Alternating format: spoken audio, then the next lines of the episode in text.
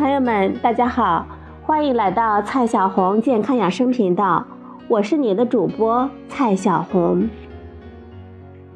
今天呢，我们继续学习孕期健康怎么吃。今天的话题是妊娠剧吐，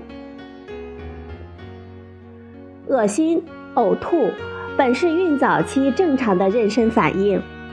一般到了孕十二周左右就会好转，但是有些人的反应呢，过了孕十二周，不但没有好转，反而更加厉害了，而且在孕十五周到孕十七周之间达到高峰，并一直持续到孕中期和孕晚期。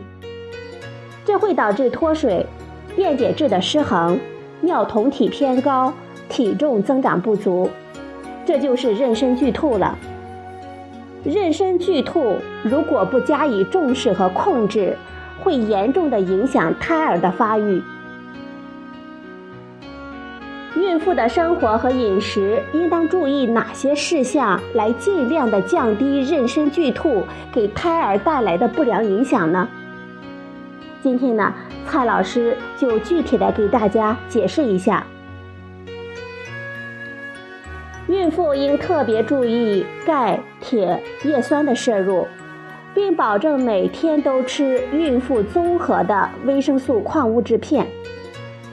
应保证有足够的维生素 B1 和维生素 B6。中国营养学会建议孕妇每天摄入维生素 B1 1.4毫克，维生素 B6 2.4毫克。高剂量的维生素 B6。对有些人来说，可以降低呕吐。具体的剂量为一次十到二十五毫克，一天呢吃三到四次。已经有足够的研究证明，姜的确能够有效的控制孕妇的恶心和呕吐，而且服用姜对孕妇来说呢没有风险。因此呢，我们非常建议妊娠剧吐的人试试用姜来止吐。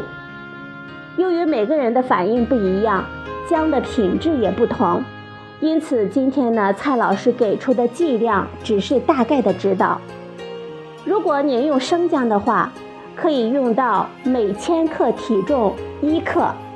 比如说，孕妇的体重是六十千克，那么一天呢，可以吃六十克的生姜。如果用生姜的提取物，一天可以用到一到一点五克。由于姜不会有什么副作用，多一点少一点都可以。生姜可以直接切片含在嘴巴里，还可以煮姜汤，放在菜里、点心里，姜糖、姜粉这一些呢都可以。饮食安排上应该少吃多餐。以尽量提高总的进食量。另外呢，水最好安排在两餐之间喝，而不要在吃饭的同时喝大量的水。可以尝试不同的温度，冷的或者是温的，不同的口感，软的或者是脆的，不同的口味，酸的或者是辣的，不同气味的食物。以找到能让孕妇吃下去的东西。如果一个孕妇能吃馒头和辣椒的，那就吃馒头，各种菜里放辣椒。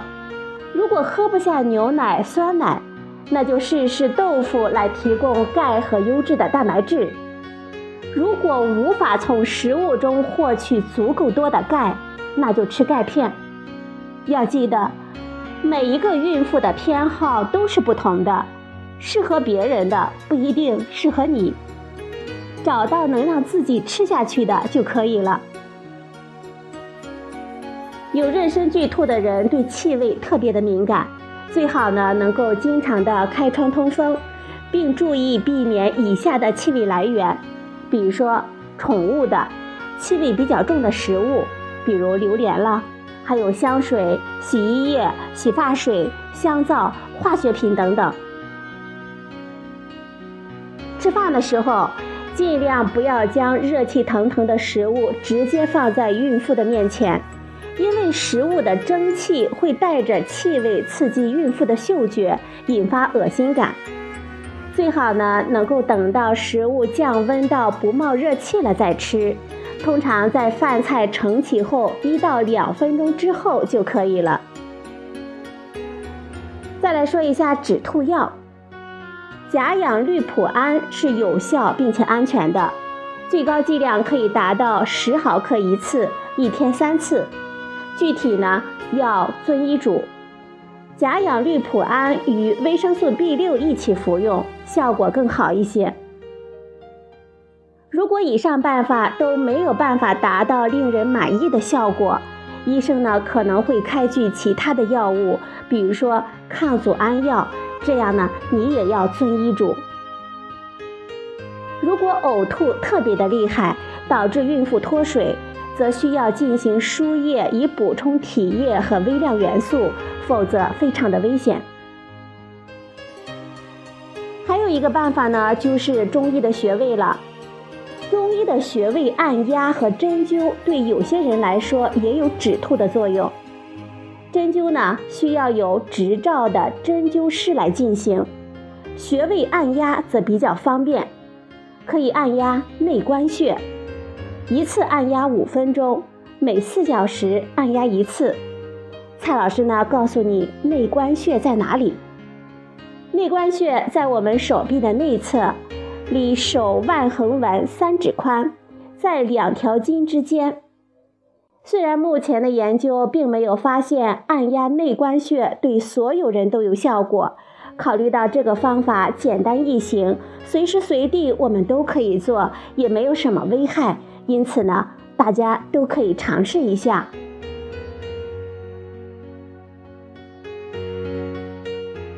好了，朋友们。今天呢，蔡老师给大家讲了妊娠剧吐，我们可以用我们的生活和饮食一些注意事项来尽量的降低妊娠剧吐给胎儿和母亲带来的不良的影响。好了，朋友们，今天的节目呢就到这里，谢谢您的收听，我们明天再会。